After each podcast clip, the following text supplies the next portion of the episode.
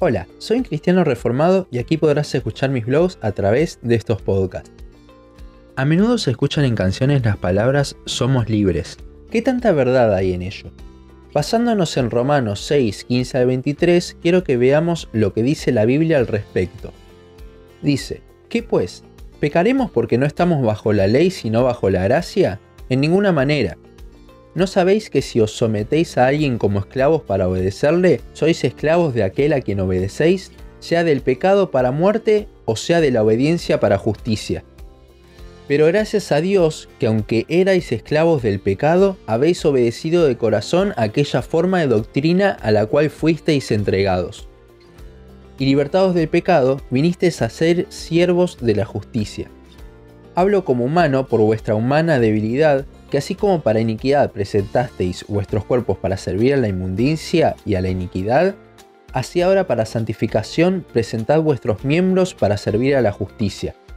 Porque cuando erais esclavos del pecado, erais libres acerca de la justicia.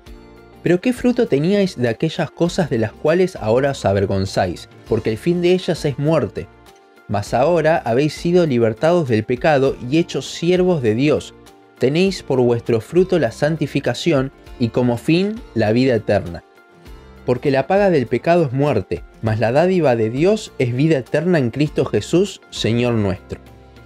Tenemos mucho para analizar en este pasaje. Pablo viene hablando de que ya no estamos bajo la ley, sino bajo la gracia, y por consiguiente el pecado no nos domina más, versículo 15.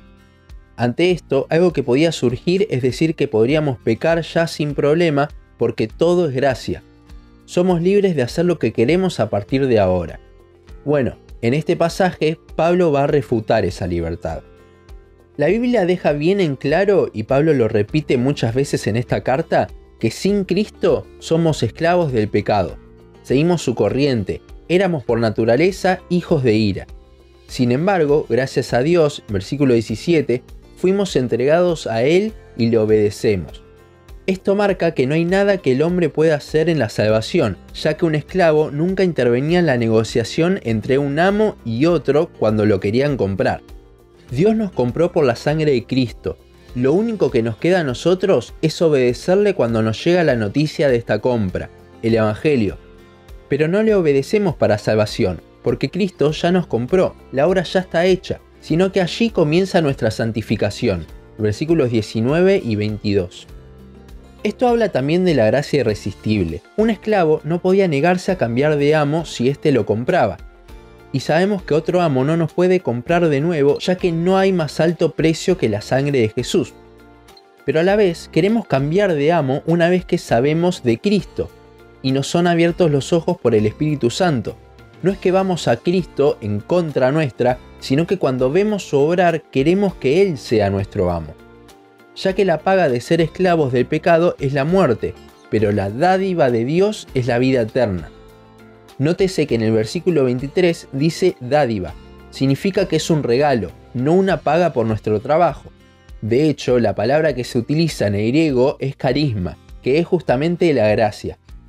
Volviendo al tema de la esclavitud y la libertad, Pablo nunca pone un punto en el que somos totalmente libres. O somos esclavos del pecado y libres de la justicia, o somos esclavos de la justicia y libres del pecado. Nótese que en el versículo 22, cuando dice siervos de Dios, la palabra que se utiliza para siervos es la misma palabra que se utiliza para decir que somos esclavos del pecado. Esta palabra en el griego original es doulos, la cual significa propiamente dicho esclavos. En la traducción se hizo mucho más liviano esto para que no suene fuerte, pero la realidad es que somos esclavos de Dios. Y esta esclavitud no es algo malo, sino algo hermoso, ya que el fruto de la santificación y el regalo que nos da nuestro amo finalmente es la vida eterna. Aparte, analizando todo el contexto de la Biblia, somos esclavos, pero somos esclavos amados por nuestro Señor. Si bien sí, somos libres de la esclavitud del pecado, Pablo va a remarcar que somos libres del pecado para ser esclavos de Cristo. De la misma manera, una persona no salva también es libre, pero libre de la justicia. Versículo 20. La diferencia está en que al ser libres del pecado, nuestro fin es la vida eterna. Pero si somos libres de la justicia, nuestro fin es la condenación eterna. Mientras siendo esclavos de Dios nuestro fruto es para la santificación, siendo esclavos del pecado, el fruto son cosas vergonzosas, cada vez más pecado. La pregunta entonces no es si somos libres, porque ya sea del pecado o de la justicia, lo somos, sino de quién somos esclavos. Hasta aquí nuestro podcast de hoy. Seguinos en Facebook, Instagram, YouTube y Spotify. En todas nos encontrás como un cristiano reformado. También seguinos en uncristianoreformado.blogspot.com para leer el resto de nuestros blogs. Nos vemos en la siguiente ocasión.